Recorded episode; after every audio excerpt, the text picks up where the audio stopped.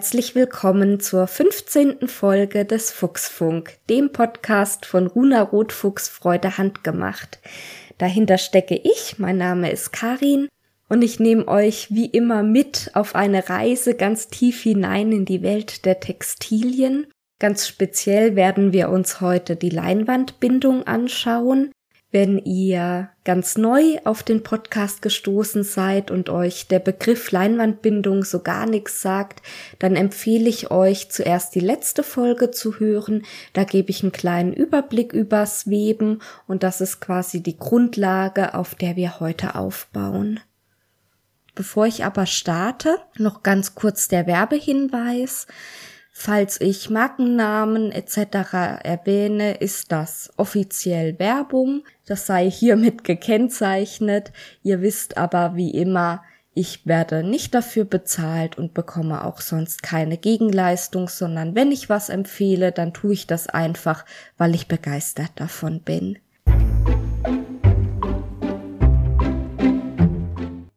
Die Leinwandbindung ist die einfachste Bindung, die es beim Weben gibt. In der Grundbindungsart geht einfach ein Schussfaden immer einmal über, einmal unter einen Kettfaden, immer im Wechsel und in der nächsten Reihe entgegengesetzt. Das heißt, man hat so eine Art Schachbrettmuster. Die Fäden sind maximal miteinander verkreuzt. Es gibt also so viele Bindungspunkte wie bei keiner anderen Bindung und das sorgt dafür, dass Gewebe, die in Leinwandbindung hergestellt sind, ganz besonders schiebefest und stabil sind. Eine Besonderheit von der Leinwandbindung ist außerdem, dass die rechte und die linke Warenseite identisch aussehen, jedenfalls mal rein auf das Gewebe betrachtet. Natürlich, wenn jetzt eine Seite bedruckt wird oder beschichtet oder sonst irgendwie besonders behandelt, dann gibt's natürlich eine ganz klare linke und rechte Seite, aber rein ähm, direkt nach dem Weben ist erstmal das Gewebe von beiden Seiten identisch. Bei Leinwandbindung denkt man ja unwillkürlich auch an das Material Leinen und tatsächlich kommt das, glaube ich, auch daher, dass viele Leinengewebe halt in dieser Bindung hergestellt wurden oder werden. Der Begriff gilt aber eigentlich für alle Gewebe, die eben in dieser Bindung hergestellt sind, egal aus was für einem Material die sind. Wenn man sehr spitzfindig sein will oder ja, ich nenne einfach diese anderen Begriffe jetzt gleich noch, damit ihr wenn ihr die hört, äh, das zuordnen könnt. Also es gibt verschiedene Synonyme für Leinwandbindung, je nachdem aus welchem Material das Gewebe hergestellt ist. Zum Beispiel spricht man bei Seidengeweben auch von Taftbindung. Wie gesagt, genau das gleiche wie Leinwandbindung ist einfach nur ein anderer Name, weil ein anderes Material verwebt wird. Und wie das oft so ist, wenn wir Begriffe haben, die sich ursprünglich auf Seidenmaterial beziehen, hat man das dann auch übernommen für die Chemiefasern, die einfach ja seidenähnlich sind, sag ich mal. Außerdem gibt's den Begriff Tuchbindung für Gewebe aus Wolle und den Begriff Cartoonbindung für Gewebe aus Baumwolle. Also alle diese Wörter Taftbindung, Tuchbindung, Cartoonbindung und Leinwandbindung sagen das gleiche aus, bezeichnen jeweils die gleiche Bindung, nur für, für verschiedene Materialien und gängig ist aber eigentlich in allen Varianten immer auch von Leinwandbindung zu sprechen. Jetzt war ich so schlau, mir keine äh, Notizen zu machen, was so typische Stoffe in dieser Grundbindung, Leinwandbindung sind. Mal schauen, ob mir auf die Schnelle welche einfallen. Es gibt ähm, Unmengen davon. Das ist wirklich eine ganz, ganz häufige Bindung. Mm, also auf jeden Fall Popular. Dann Canvas. Dann, was gibt's noch? Taft. Nessel, Batist. Mm, Dupion-Seite ist Leinwandbindung. Fresco wären Wollstoff in, Woll, äh, in Leinwandbindung. Also da gibt's jede Menge. Und viel mehr gibt's eigentlich auch zu dieser Grundbindung, glaube ich, erstmal nicht zu sagen. Es gibt bei allen Grundbindungsarten immer auch Abwandlungen, die eng mit dieser Grundbindung verwandt sind. Und da habe ich euch jetzt ein paar mitgebracht. Bei der Leinwandbindung gehört als Abwandlung unbedingt mit dazu die Ripsbindung. Und bei den Ripsbindungen gibt's wieder verschiedene Varianten. Ich fange mal mit dem echten Rips an oder dem, was man normalerweise unter Rips versteht. Das ist ein Querrips. Das heißt, wenn ihr das Gewebe vor euch habt, dann verlauf, verläuft diese Rippenstruktur, die halt für den Rips charakteristisch ist, in Querrichtung, also in Schussrichtung. Und das wird dadurch erzielt, dass man eine sehr feinfädige Kette hat und dann in jedes Fach mehrere Schüsse eingetragen werden. Das heißt, ein Kettfaden geht nicht im Wechsel immer über, unter, über, unter den Schussfaden, sondern zwei, drei, viermal über den Schuss, bevor es dann genauso oft unterm Schuss durchgeht. Und weil man normalerweise eben so eine ähm, feinfädige, dichte Kette hat, sieht man von den Schussfäden so gut wie nichts und diese Art von Rips wird deshalb auch Kettrips genannt, weil einfach die Kettfäden das Gewebe dominieren. Man kann das gleiche Aussehen auch erreichen, indem man sich eines Tricks bedient. Das ist dann der unechte Rips oder unechte Querrips. Da hat man auch wieder eine dichte, feinfädige Kette und dazu aber einen besonders dicken Schussfaden.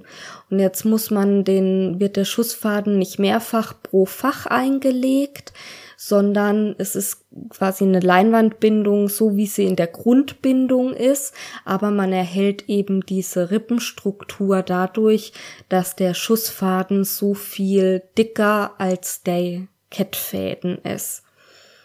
Und wo es einen Kettrips gibt, gibt's natürlich auch einen Längsrips, wobei der wesentlich weniger verbreitet ist. Also, wie der Name schon sagt, könnt ihr euch ja sicherlich denken, da verlauf, verläuft diese Rippenstruktur dann eben nicht quer, sondern längs, also in Richtung der Kettfäden.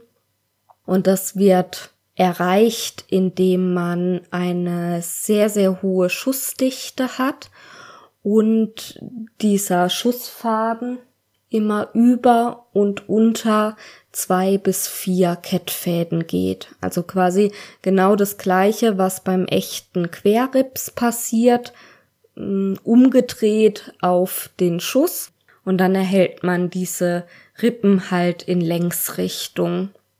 Und weil in dem Fall dann der Schuss deutlicher sichtbar ist als die Kettfäden. Man sagt also, das Gewebe ist schusslastig, spricht man auch vom Schussrips.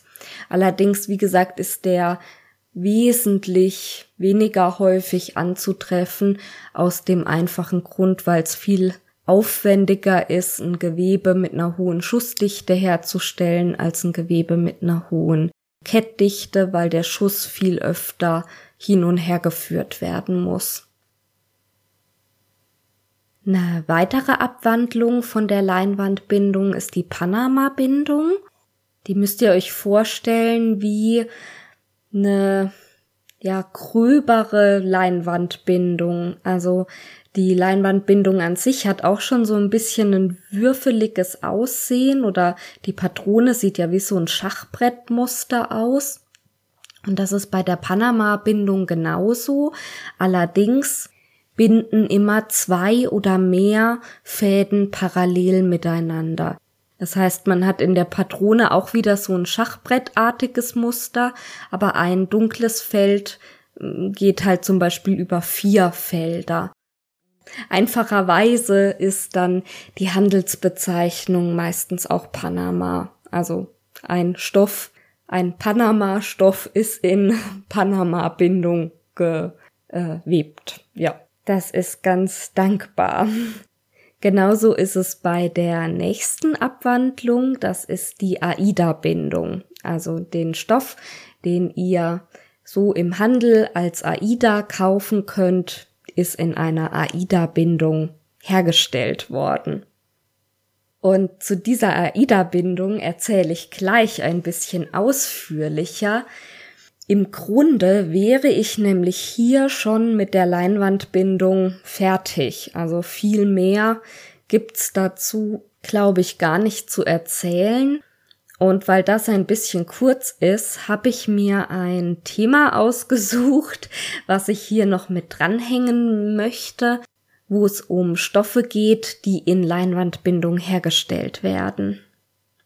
Wenn ihr euch schon mal mit Sticken beschäftigt habt und jetzt schon die Stichworte gehört habt, dass ich ein Thema mit dranhängen möchte über leinwandbindige Gewebe und gerade auch schon die AIDA-Stoffe genannt habe, dann könnt ihr euch wahrscheinlich schon denken, was kommt. Und zwar möchte ich euch verschiedene Materialien vorstellen, verschiedene, ja, Stickgründe, die man benutzen kann, um gezählten Kreuzstich oder Gobelin-Stickerei zu machen. Falls ihr da bisher noch so gar keine Berührungspunkte hattet, möchte ich vorab ein bisschen was erzählen, was das Besondere an diesen Materialien ist, wieso man da nicht jeden beliebigen Stoff nehmen kann. Also es gibt ja unzählige, viele verschiedene Arten, wie man sticken kann. Und bei etlichen von diesen Stickereien braucht man keinen speziellen Stoff. Zum Beispiel, wenn man etwas im Blattstich besticken möchte, dann spielt's eigentlich keine Rolle, in welcher Bindung der Stickgrund, also das Material, auf das gestickt werden soll, gewebt ist oder ja, was das für ein Material ist. Beim gezählten Kreuzstich und einigen anderen Sticharten, aber ich beziehe mich jetzt mal auf den gezählten Kreuzstich, weil ich damit selber am meisten Erfahrung habe und das glaube ich auch das verbreitetste ist.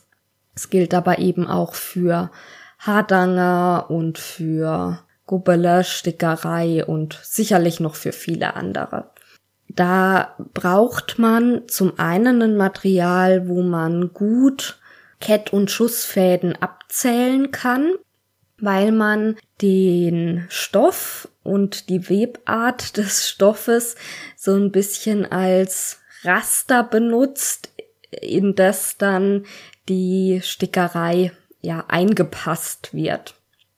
Und damit dieses Stickmuster, was da entsteht, nicht verzogen wird, ist es wichtig, dass genauso viele Kett wie Schussfäden auf einen Zentimeter kommen. Also wenn ich jetzt ein Gewebe hätte, was eine sehr hohe Kettdichte hat und einen relativ lockeren Schusseintrag und ich benutze das als Raster, um mein Stickmotiv da drauf zu sticken, dann ist es nachher in die Länge gezogen, weil immer ein ja, Kästchen, was diese Kett- und Schussfäden bilden, ist quasi kein Quadrat, sondern ein Rechteck, was eben hoch und schmal ist und dementsprechend verzieht sich das ganze Muster. Das heißt, im einfachsten Fall und ich glaube auch so in der traditionellsten Technik habe ich einfach ein leinwandbindiges Gewebe, was gleich viele Schuss- und Kettfäden pro Zentimeter oder pro Inch oder welche Längeneinheit auch immer hat.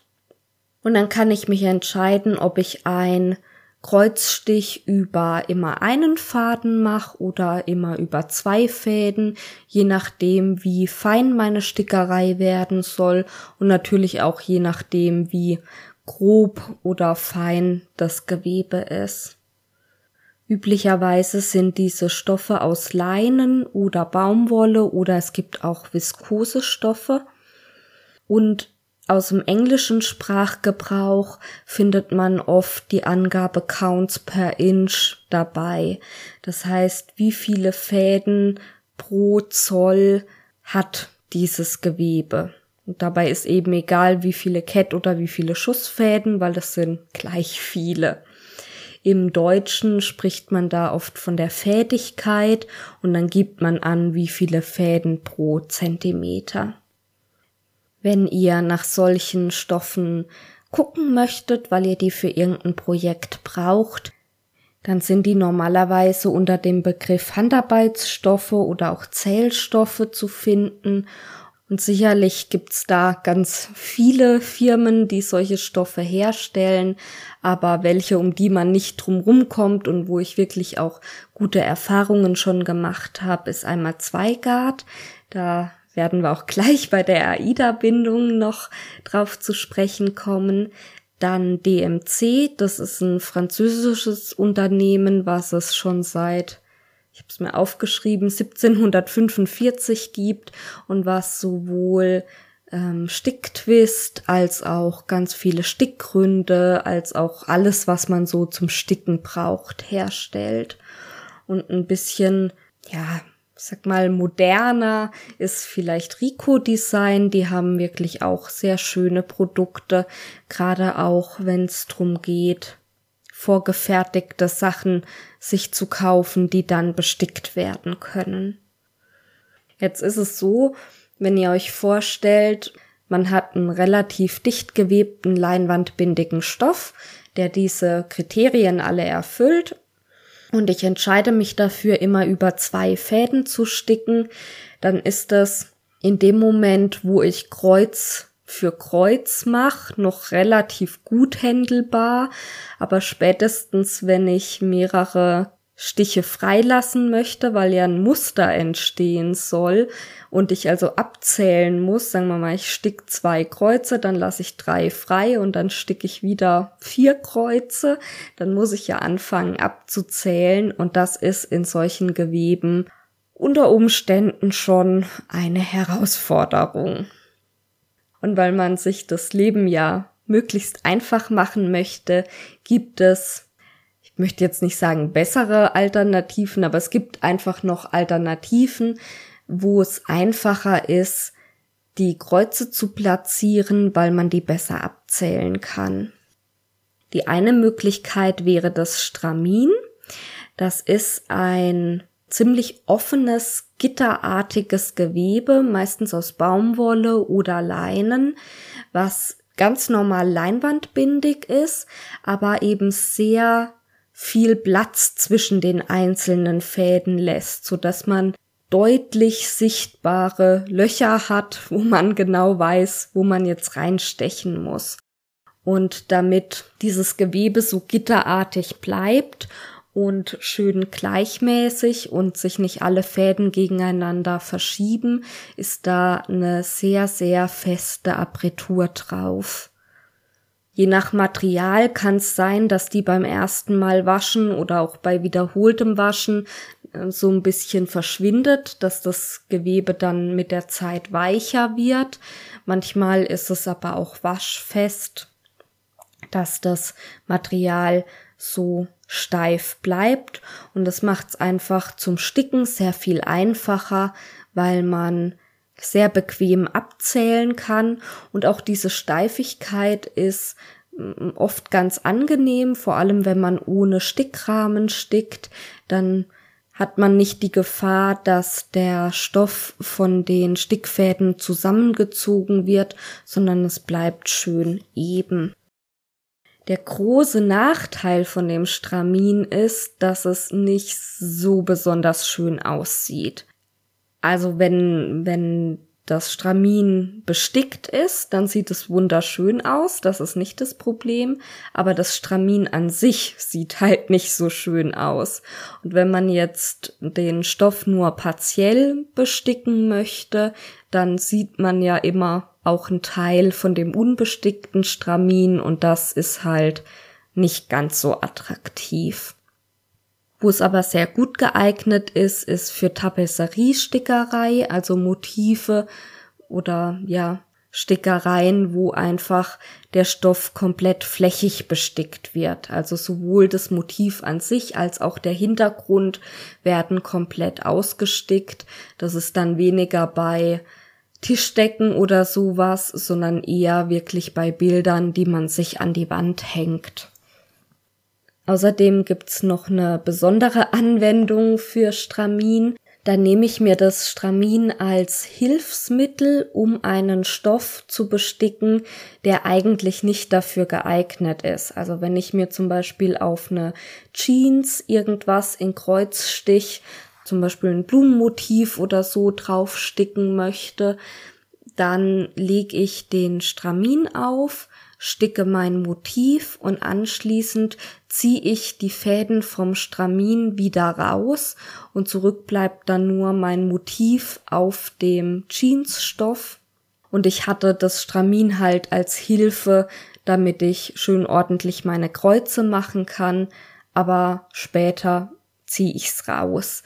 Das muss man vorher ausprobieren. Das geht nicht mit jedem Stramin. Es gibt von Zweigart zum Beispiel das Spezielle, das nennen die Waste Canvas, ähm, wo die Apertur einfach sehr gut auswaschbar ist und wo man dann nach dem Sticken das Motiv einmal in Wasser einweicht, dann löst sich die Apertur und dann kann man sehr gut die einzelnen Fäden rausziehen. Außerdem gibt's noch einen Stramin, der anders hergestellt wird. Der nennt sich Dreherstramin. Von der Optik her ist er eigentlich sehr ähnlich, aber das ist nicht eine normale Leinwandbindung, sondern ein Drehergewebe. Das heißt, die Kettfäden werden zusätzlich noch miteinander verdreht den findet man eigentlich nur, wenn es ums Knüpfen geht, also als Untergrund zum Teppichknüpfen. Aber der Vollständigkeit halber wollte ich's mit erwähnen. Ja, und dann kommt mein absoluter Lieblingsstickgrund, ähm, den ich vorher schon angeteasert habe und der quasi unsere Überleitung war, um überhaupt über Stick Gründe, also Handarbeitsstoffe zum Sticken zu sprechen, der AIDA-Stoff. Die AIDA-Bindung wurde Anfang des 20. Jahrhunderts, Moment, ich habe es mir aufgeschrieben, 1907 hm, von Zweigart entworfen und eben speziell entwickelt, um einen Stoff zu haben, der sich sehr gut besticken lässt. Zweigart ist eine deutsche Firma, die hat ihren Sitz in Sindelfingen und ist so in Sachen Handarbeiten, ich würde behaupten, weltweit bekannt. Zumindest bei englischsprachigen, also ähm, amerikanischen und ähm, britischen Stickern, die ich so im Netz verfolge, ist das ein Begriff. Ja, und das Besondere an dieser Bindung ist eben, dass sich wie so kleine Fensterchen bilden. Also man hat immer einen Würfel, sag ich mal, aus mehreren Kett- und Schussfäden und in allen vier Ecken davon kleine Löcher und dadurch lässt sich das super gut abzählen. Aber ich finde, im Vergleich zum Stramin sieht es Gewebe an sich einfach auch schön aus. Das heißt, wenn man nicht alles bestickt, sondern auch Flächen unbestickt bleiben, hat man einen schönen Hintergrund. Und das ist ja mein persönlicher Geschmack, dass ich halt diese Stickmuster eigentlich lieber mag als die flächigen. Viele Kreuzsticker, die ich so im Internet beobachte, lieben diese unglaublichen, unglaublich aufwendigen Bilder, die wirklich flächig bestickt sind. Ganz bekannt sind, glaube ich, die Heaven and Earth Stickbilder, die wirklich, also ich habe größten Respekt vor der Arbeit, die da drin steckt und ich kann auch zu einem gewissen Grad die Faszination verstehen, aber mir persönlich gefällt es nicht so gut. Ich finde es schöner, wenn man Gebrauchstextilien hat, die dann ein bisschen bestickt sind, aber halt nicht komplett. Und dafür finde ich den AIDA-Stoff einfach super. Noch schöner wird's, finde ich zumindest, wenn man Materialien hat, wo verschiedene Bindungen kombiniert werden. Also zum Beispiel eine Tischdecke, wo der größte Teil Damast gewebt ist und dann eine Bordüre in Aida-Bindung eingewebt ist, die halt bestickt werden kann. Oder für Babys werden manchmal Handtücher bestickt. Das finde ich jetzt nicht ganz so praktisch, aber gut. dann wäre halt der Großteil des Stücks äh, ein Frotté und nur ein bestimmter Teil in AIDA-Bindung. Und da gibt's besonders von Rico Design sehr viele schöne vorgefertigten Textilien, die dann auch schon umsäumt sind und alles und die nur noch bestickt werden müssen, was mir persönlich besonders gut gefällt. Ah, ich habe vergessen, zur AIDA-Bindung wollte ich noch sagen, die wird auch als Scheindreher bezeichnet, weil sie von der Optik her ein bisschen einem Drehergewebe ähnelt, aber es ist eben kein Drehergewebe. Ne, Drehergewebe hatten wir auch schon beim Stramin gerade vorher. Da werden die Kettfäden miteinander verdreht. Das ist bei AIDA nicht der Fall. So, jetzt gucke ich mal in meine Notizen, was ich noch zu den Stickgründen erzählen wollte. Ah ja, ich wollte noch ähm, bei den Besonderheiten wie den vorgefertigten Tischdecken und Handtüchern etc. Ähm, noch erzählen, dass es auch bunt gewebte Zählstoffe gibt und auch bedruckte oder gefärbte Zählstoffe. Der Unterschied, also die Gemeinsamkeit dieser Stoffe ist, dass sie bunt sind. Der Unterschied ist, wie dieses Buntsein zustande kommt. Bei bunt gewebten Stoffen hat man verschiedenfarbige Fäden, die miteinander verwebt werden. Und dann teilweise auch, wenn es eben verschiedene Bindungen sind, wie bei einer Tischdecke, da könnte man dann zum Beispiel die Tischdecke im Karo-Muster haben und den AIDA-Bereich dann aber einfarbig. Da gibt's ja ganz tolle Varianten manchmal und da sind aber die einzelnen Fäden gefärbt worden, die dann miteinander verwebt wurden.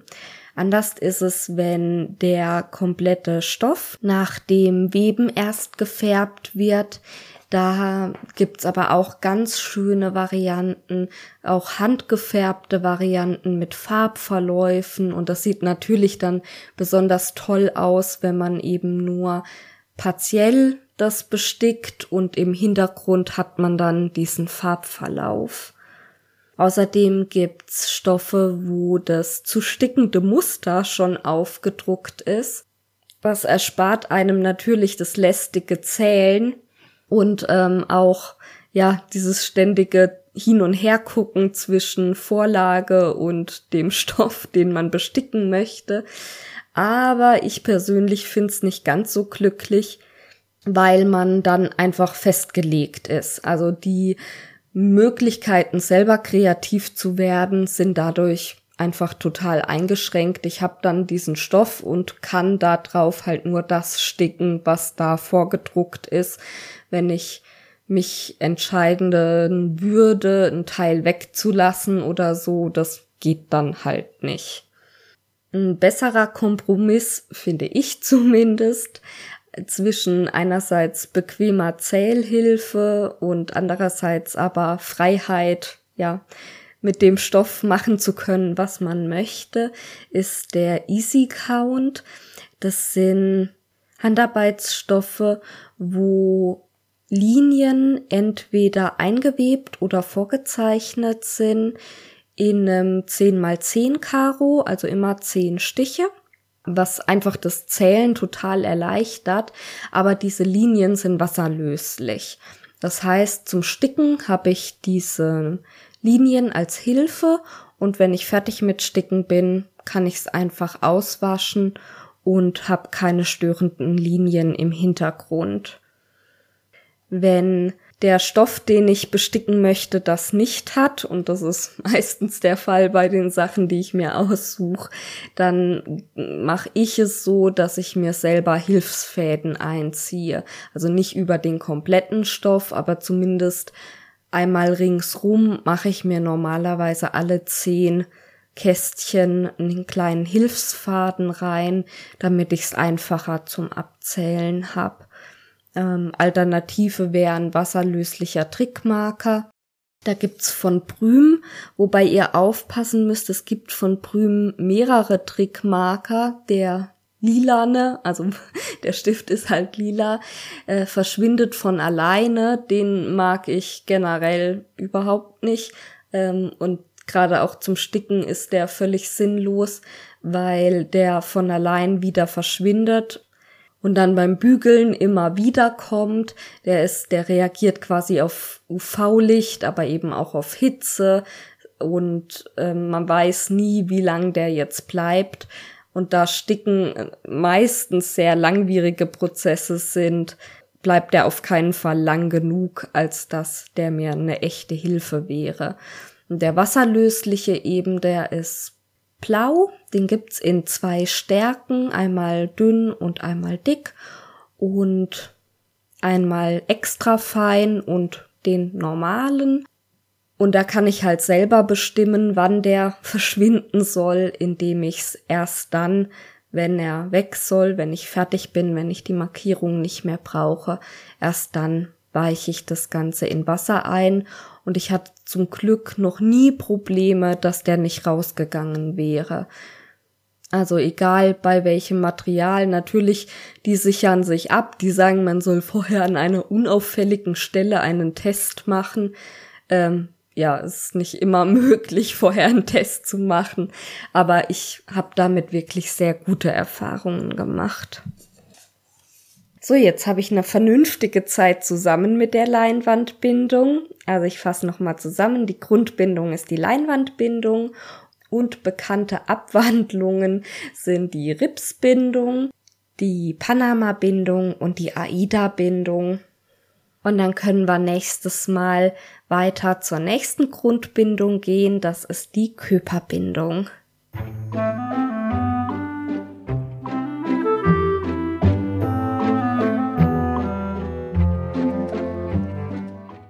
Beim Thema nächste Folge habe ich auch schon eine super Überleitung zu einem der vielen Punkte, die ich im zweiten Teil erwähnen möchte. Nämlich wird die nächste Folge schon im nächsten Jahr sein. das ist logisch, weil wenn ihr das hört, dann ist der letzte Tag im alten Jahr. Das hätte eigentlich anders sein sollen.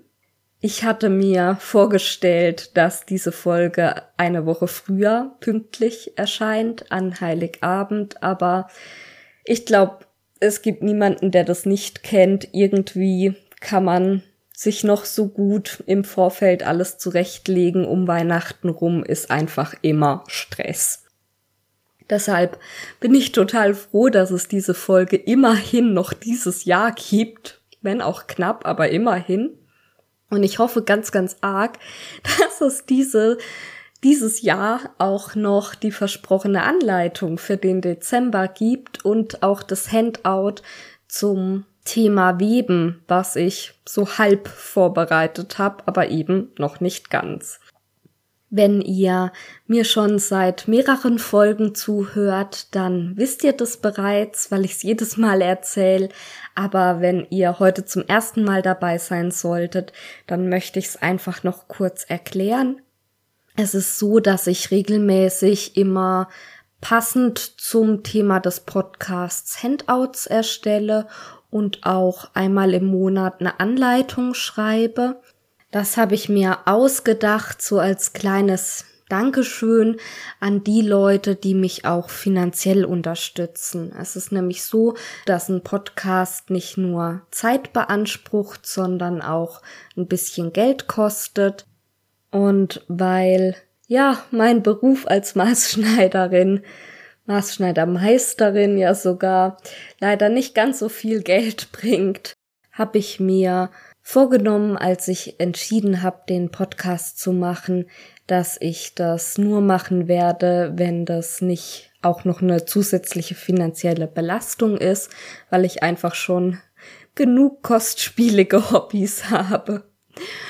Ja, und habe deshalb eine Patreon-Seite eingerichtet, wo man mich unterstützen kann.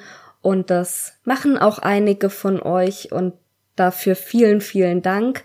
Dank euch gibt es diesen Podcast und um da meine Dankbarkeit zu zeigen und auch einen kleinen Anreiz zu schaffen, sich die Mühe zu machen, auf diese Seite zu klicken und eine Unterstützung einzurichten, gibt's eben diese Goodies in Form von Handouts und Anleitungen. Die Anleitung für den Dezember sollte eigentlich was Weihnachtliches werden, aber naja, äh, wie vorher schon gesagt, hat da meine Zeitplanung nicht ganz hingehauen und deshalb habe ich mich mal wieder für ein Täschchen entschieden. Das ist einfach ein Projekt, was von der Größe her für mich gut in eine Anleitung verpackbar ist und wo ich denke, Täschchen kann man eigentlich nie genug haben. Das ist eigentlich immer ein schönes Zwischendurchprojekt. Und ich möchte jetzt aber gar nicht über das Täschchen sprechen, sondern über die Art, wie ich dieses Täschchen verziert habe. Das habe ich in der Anleitung gar nicht groß beschrieben. Das möchte ich nämlich jetzt tun. Und ja, diese Technik kann man natürlich auf allen möglichen Untergründen anwenden. Das muss ja nicht unbedingt auf dem Täschchen sein. Wenn ihr jetzt nicht bei Patreon dabei seid, dann macht es gar nichts, dann könnt ihr mit dem Thema trotzdem genauso viel anfangen. Und zwar geht's um das Sticken mit der Nähmaschine, beziehungsweise speziell um das Freihandsticken. Manchmal findet man das auch unter dem Begriff Malen mit der Nähmaschine.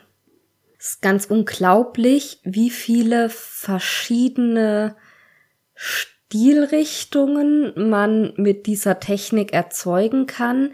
Also das, was man meistens findet, ist mehr so ein, ich nenne es mal Doodle-Style.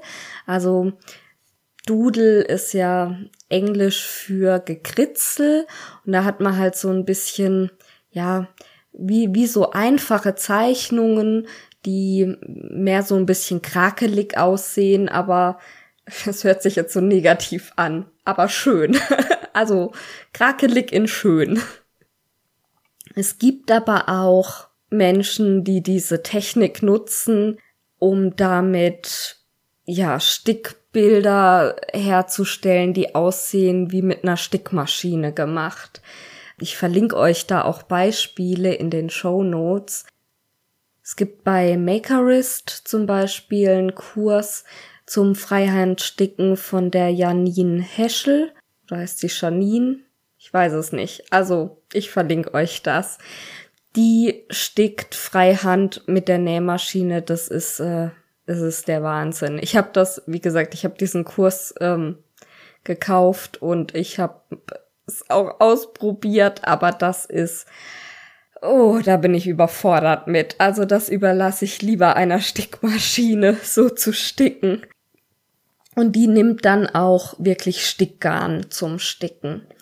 Sonst bei diesem, ja, ich nenne es mal Doodle-Style, bei diesen einfacheren Geschichten, die man auch hauptsächlich findet, wenn man danach sucht, würde ich normales Nähgarn empfehlen, weil das Maschinenstickgarn etwas dünner ist. Es hat zwar einen schönen Glanz, aber es ist halt auch etwas dünner und man möchte ja bei dieser Art zu sticken eigentlich, dass die Linien deutlich sichtbar sind und deshalb würde ich da ein ganz normales Nähgarn empfehlen.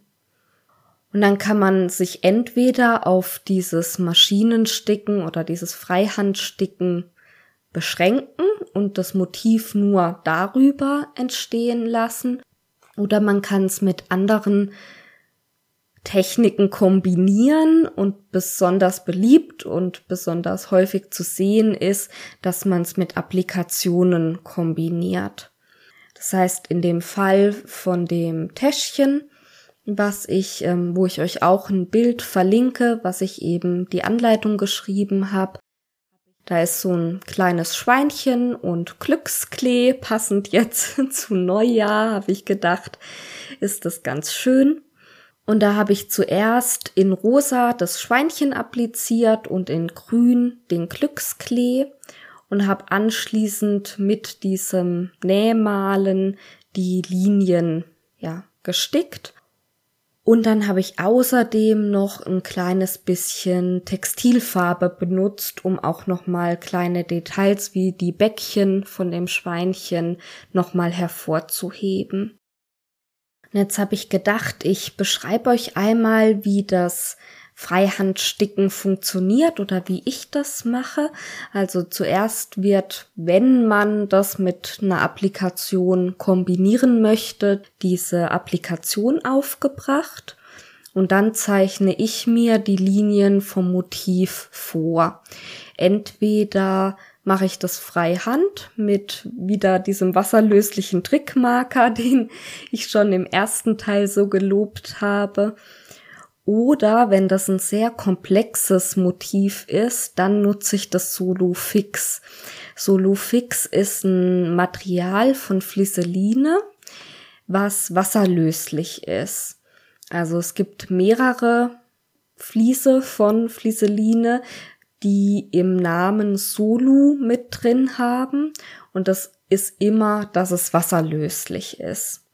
Und Solu Fix, also Solo für wasserlöslich und fix deutet schon an, es ist was, was klebt. Man hat dieses eigentliche Vlies auf einem Trägerpapier und das ist so ein bisschen durchscheinend. Also man kann sehr gut da durchpausen. Das lege ich mir auf meine Vorlage, die ich zum Sticken mir vorbereitet habe. Also irgendein ausgedrucktes Motiv und zeichne das mit Bleistift auf dem Solufix nach. Und dann löse ich das Solufix vom Trägerpapier und klebe es auf meinen Stoff an die Stelle, wo ich das Motiv sticken möchte. Funktioniert auch, wenn eine Applikation drunter ist. Und das Schöne daran ist, dass ich dann nicht nur die Linien, die ich nachsticken möchte, ganz einfach und akkurat übertragen habe, sondern das Solufix ist auch ja so ein bisschen stabiler und dient gleichzeitig als Stickvlies. Wenn ich das nicht benutze, weil ich zum Beispiel nur ganz einfache Linien nachsticken möchte, die ich mir frei Hand aufzeichne, dann nehme ich meistens ein normales, ausreißbares Stickvlies oder auch ein auswaschbares Stickvlies, einfach um das, um den Stoff zu stabilisieren, damit der beim Sticken nicht zusammengeknautscht wird. Aus dem gleichen Grund spanne ich das Teil, was ich besticken möchte, auch in einen Stickrahmen ein, dass der Stoff straff gespannt ist und nicht irgendwie verzogen oder zusammengezogen wird. Und dann geht's ans eigentliche Sticken, ans Freihandsticken. Dazu muss ich meine Maschine ein bisschen vorbereiten oder verändern. Und zwar gibt's bei, ich würde sagen, bei jeder Nähmaschine irgendwo die Möglichkeit, den Transporteur zu versenken. Der Transporteur, das sind die Zähnchen, die unter der Stichplatte so eine Kreisbewegung vor zurück machen und den Stoff weiterschieben. Und den muss ich ausstellen, also versenken, damit nicht der Transporteur meinen Stoff vorwärts schiebt, sondern ich das frei Hand machen kann. Und wenn man hat, kann man ein Stopffüßchen oder einen Freihandquiltfuß oder einen offenen Stickfuß oder was empfiehlt sich noch? Stopffuß, habe ich Stopffuß schon gesagt. Also wenn man hat und möchte, kann man ein anderes Füßchen anbringen, was einem eine bessere Sicht auf das Stickbild ermöglicht. Theoretisch kann man auch das Füßchen ganz weglassen. Da muss man nur echt höllisch aufpassen, dass man nicht aus Versehen in die Nadel reinlangt, während die näht. Das ist mir übrigens schon mal passiert. Allerdings nicht beim Freihandnähen, Sticken, sondern ich weiß gar nicht mehr, wie ich das geschafft habe. Also äh, unschöne Geschichte, aber es war nicht dramatisch. Jedenfalls, ich habe immer gedacht, und man muss dazu sagen, bei Industrienähmaschinen, wo ich ja in der Ausbildung und auch später, als ich ähm, an, als angestellte Schneiderin gearbeitet habe, ähm, habe ich immer mit Industrieschnellnähern genäht. Und die sollten eigentlich einen Fingerschutz haben, damit man eben nicht in die Nadel reinlangt. Und der nervt aber beim Nähen und der Arbeitsschutzbeauftragte muss jetzt bitte mal weghören. äh, wir haben diesen Fingerschutz halt weggemacht, weil es einfach bequemer war und ich war der Überzeugung, also so doof kann man sich ja gar nicht anstellen, dass man in die Nadel reinlangt. Das passiert ja sowieso niemals. Ja, äh, doch, man kann sich so doof anstellen. Ich hab's getestet, das war nicht so schön. Aber ihr seid ja hoffentlich vorsichtiger wie ich und passt gut auf, dass ihr nicht mit den Fingern zu nah an die Nadel rankommt. Und dann wird ein ganz normaler Gradstich eingestellt. Die Stichlänge ist völlig egal. Die Stichlänge wird nämlich vom Transporteur bestimmt und der ist ja ausgeschaltet. Die Stichlänge entsteht jetzt allein dadurch, wie schnell ihr den Stoff unter der Maschine lang bewegt. Also wenn der in den Stickrahmen eingespannte Stoff, wenn ihr den einfach unter der, also nicht bewegt, sondern einfach so liegen lässt und ihr gebt Gas und die Nähmaschine fängt an zu nähen, dann würde sie immer auf der gleichen Stelle nähen. Und jetzt könnt ihr freihand diesen Stickrahmen bewegen. Und zwar nicht nur nach vorne und hinten, sondern auch nach rechts und links und in alle Richtungen und so freihand dieses Motiv, was ihr sticken möchtet, nachfahren. Es braucht ein bisschen Übung und ich fürchte auch ein bisschen Talent, ähm, das äh, zum einen schön hinzukriegen, also dass man einen schönen Linienverlauf hat und zum anderen ähm, eine gleichmäßige Stichlänge hinzukriegen.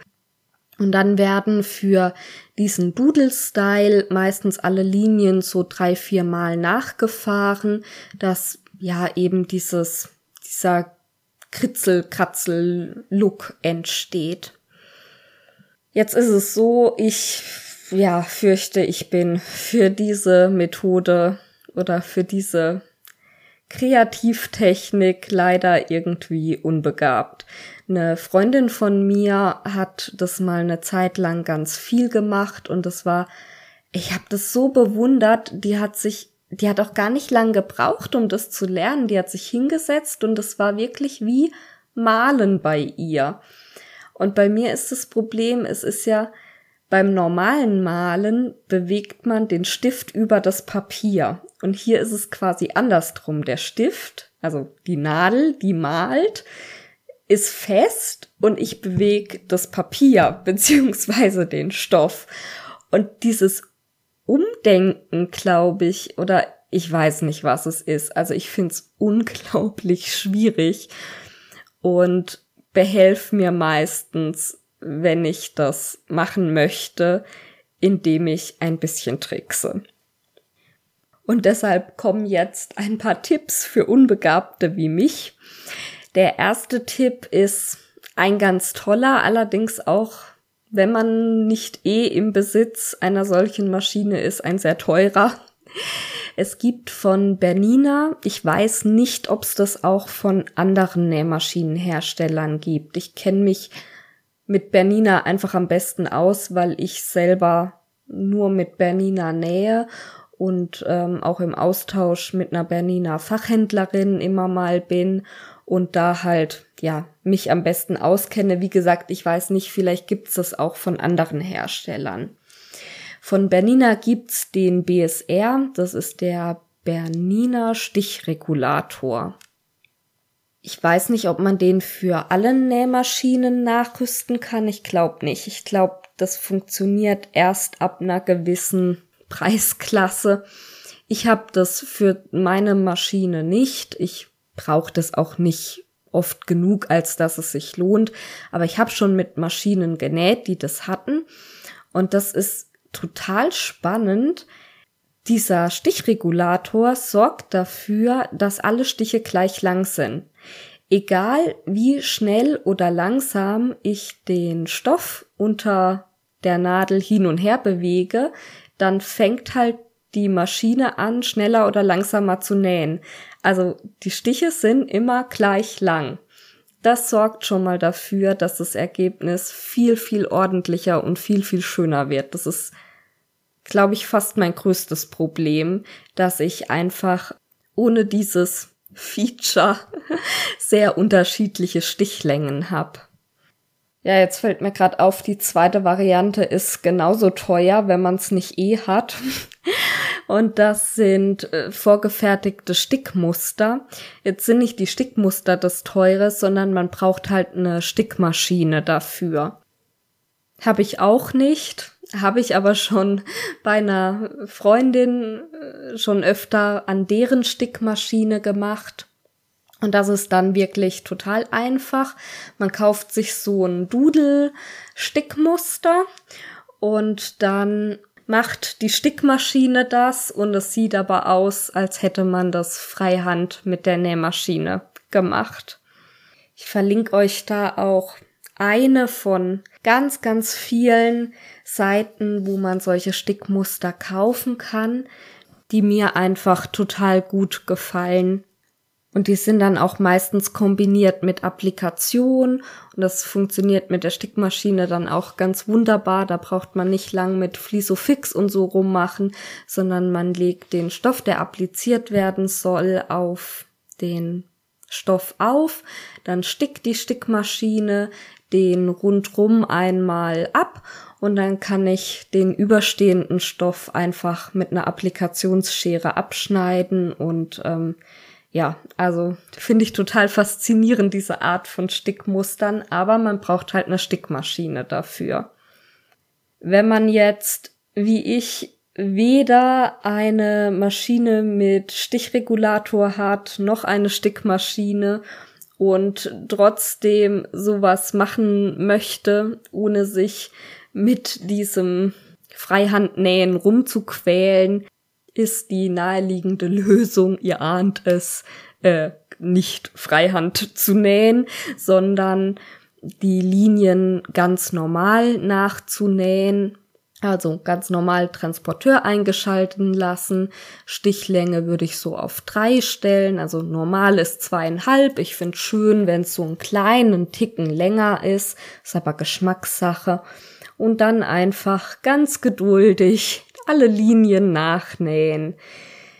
Das dauert sehr viel länger, als wenn man das mit dem Freihandsticken wirklich gut beherrscht, weil ich ja viele Kurven drin habe, viele Ecken drin habe und ähm, da jedes Mal beim Nachnähen eventuell das Füßchen anheben muss und den Stoff nachdrehen etc. Also das ist langwieriger, aber ich mache es lieber, weil ich mich nicht so furchtbar dabei über mich ärgere, weil es nicht so wird, wie ich's haben möchte. Ich stelle dazu die Nadelposition so ein, dass die Nadel immer im Stoff stecken bleibt. Wenn ich aufhöre zu nähen und dann habe ich zum Glück einen Kniehebel an meiner Nähmaschine. Das heißt, falls euch das nix sagt, das ist so ein ja, Metallstab, der bis ans Knie reicht. Und immer wenn ich mit dem Knie dagegen drücke, hebt sich das Nähmaschinenfüßchen. Und ich kann dann bis zu der Stelle, also zum Beispiel in einer Ecke, nähe ich dann bis zur Ecke, hör auf zu nähen, die Nadel bleibt automatisch unten im Stoff stecken Ich drück mit dem Knie gegen diesen Hebel, das Nähmaschinenfüßchen hebt sich. Ich kann den Stoff so drehen, dass ich um die Ecke rum bin und dann gehe ich mit dem Knie wieder zurück in die normale Position. Das Nähmaschinenfüßchen senkt sich wieder und ich kann weiter nähen. Und auf die Art geht's dann doch relativ schnell. Und meistens sind ja diese Doodle-Elemente, die man da stickt, auch nicht so furchtbar umfangreich. Und auf diese Art habe ich also auch Schweinchen und Glücksklee gestickt. Da verlinke ich euch auf jeden Fall ein Foto. Ich habe leider nicht so viele Fotos gefunden. Ich habe doch schon einiges, als ich mal so drüber nachgedacht habe, hm, was habe ich denn schon alles auf die Art bestickt, ist mir so einiges eingefallen, aber ja, das waren größtenteils Geschenke und ich habe keine Fotos gemacht. Deshalb kann ich euch nicht so viele Fotos zeigen. Was ich zum Beispiel ganz viel gemacht habe, ist, dass ich auf Stickfilz das gemacht habe und den dann auf eine Karte geklebt habe und das als ja, Geburtstagskarte oder Weihnachtskarte oder so halt als Karte verschenkt habe. Man kann auch direkt auf dem Papier sticken. Man muss nicht unbedingt den Umweg gehen, erst auf Filz zu sticken und dann aufs Papier aufzukleben. Ich find's auf dem Filz etwas angenehmer. Beim Papier hat man immer das Problem, wenn man zu nah Stich an Stich an Stich an Stich hat, dann ist es eine Perforation und dann reißt das Papier an der Stelle aus. Außerdem, wenn man direkt auf die Karte stickt, sieht man natürlich die Rückseite. Was ich nicht so schön finde, dann gehe ich eh wieder her und klebe was hinten dran und dann kann ich auch gleich auf Filz sticken und den Filz draufkleben. Wenn ich direkt auf Papier das machen möchte und die Applikation mit integrieren möchte, habe ich übrigens gute Erfahrungen gemacht, den Stoff, den ich eben als Applikation verwenden möchte, einfach mit Prittstift aufzukleben. Das hat ganz gut geklappt.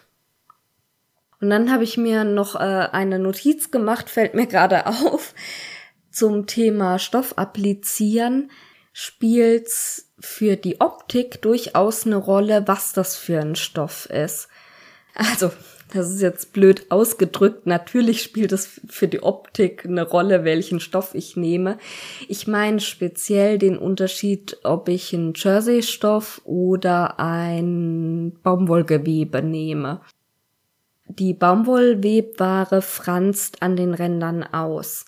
Und das kann sogar ein gewollter Effekt sein. Ich weiß gar nicht, ob das jetzt noch so in ist. So vor vier, fünf Jahren ist mir das ständig begegnet, dass man diese Doodle-Applikationen, äh, Doodle-Stickereien hatte mit Applikationen, die absichtlich an den Rändern so ein bisschen ausgefranst wurden.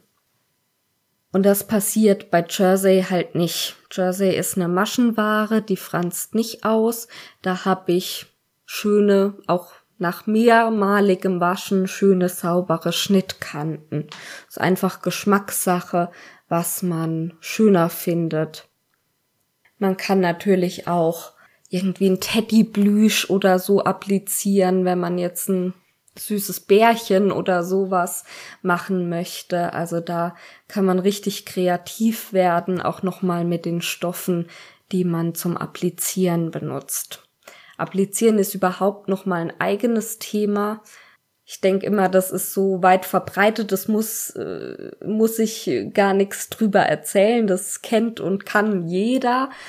Aber vielleicht ist das auch mal ein Thema für eine zweite Folge, wie ich appliziere mit Flisofix, was es da für Tricks gibt und äh, für Möglichkeiten. Wenn ihr da Interesse dran habt, dann lasst es mich sehr gerne wissen. Überhaupt freue ich mich immer total über Rückmeldungen und auch Fragen und ja, eure Gedanken, die ihr so zum Thema der Folge habt oder zum Podcast allgemein. Am besten erreicht ihr mich unter meiner E-Mail-Adresse. Das ist kontakt at runa-rotfuchs.de. aber ich bin auch bei Instagram und bei Facebook und äh, ja, wo man halt so sein kann. Ich verlinke euch das alles wie immer in den Show Notes und freue mich natürlich total, wenn ihr mir folgt, mir Sternchen, Herzchen da lasst. Äh, ihr kennt euch da wahrscheinlich besser aus wie ich. Ich bin in Sachen Social Media, äh, ehrlich gesagt, nicht besonders gut bewandert. Wow, jetzt ist die Folge doch länger geworden, als ich gedacht habe. Ich habe schon Sorge gehabt, ob ich überhaupt auf eine Stunde komme. Und damit bin ich jetzt aber auch am Ende für diese Folge.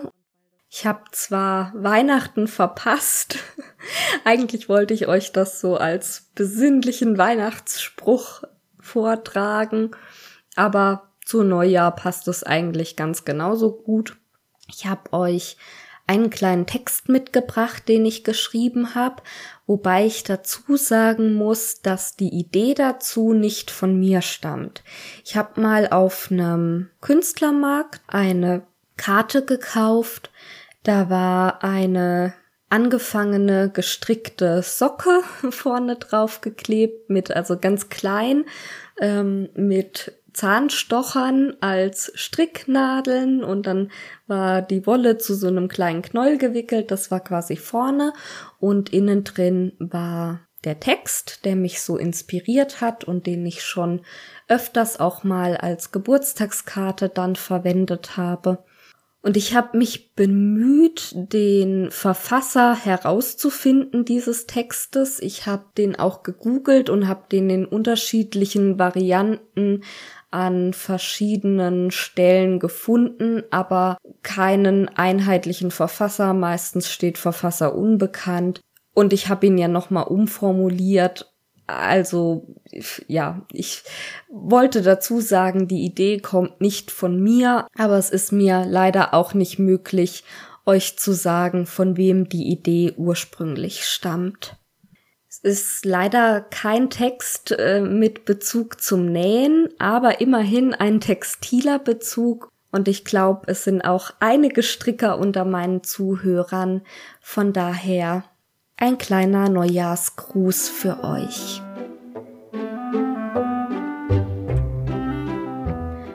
Tag für Tag stricken wir an unserem Leben ein wenig weiter manchmal liebevoll und sorgsam, voller Freude am Stricken und dem entstehenden Lebenswerk, manchmal aber auch mühevoll und ungern, dann kostet es viel Kraft und Mühe, den Faden jeden Tag aufs neue aufzunehmen. Nicht immer können wir die Wolle selbst wählen. Freundliche Farben, bunt gemischt, wechseln sich mit Grauen ab. Auch die Qualität wechselt mal weich und flauschig, mal hart und kratzig. Egal für welches Muster wir uns gerade entscheiden, ob kompliziert oder schlicht. Es kann passieren, dass Maschen von der Nadel fallen und entweder mühevoll wieder hochgeholt werden müssen oder Löcher zurückbleiben. Wir alle mussten schon mal einen Faden neu ansetzen. Vielleicht Kennst du sogar Tage, an denen du mit dem Ergebnis so unzufrieden warst oder das Stricken dir so unendlich mühselig vorkam, dass du dein Strickstück am liebsten weggeworfen hättest?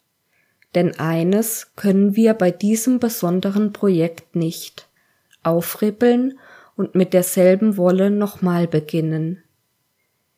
Ich wünsche dir, dass du immer liebevoll auf dein Strickwerk schaust und deine Aufmerksamkeit nicht so sehr auf die Fehler, sondern auf die einzigartige Schönheit deines Werkes lenkst.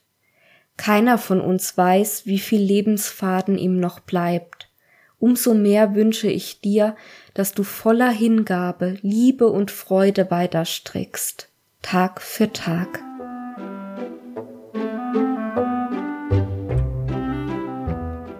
Und damit verabschiede ich mich für dieses Jahr von euch. Wir hören uns in zwei Wochen im neuen Jahr wieder. Bis dahin alles Liebe. Ciao.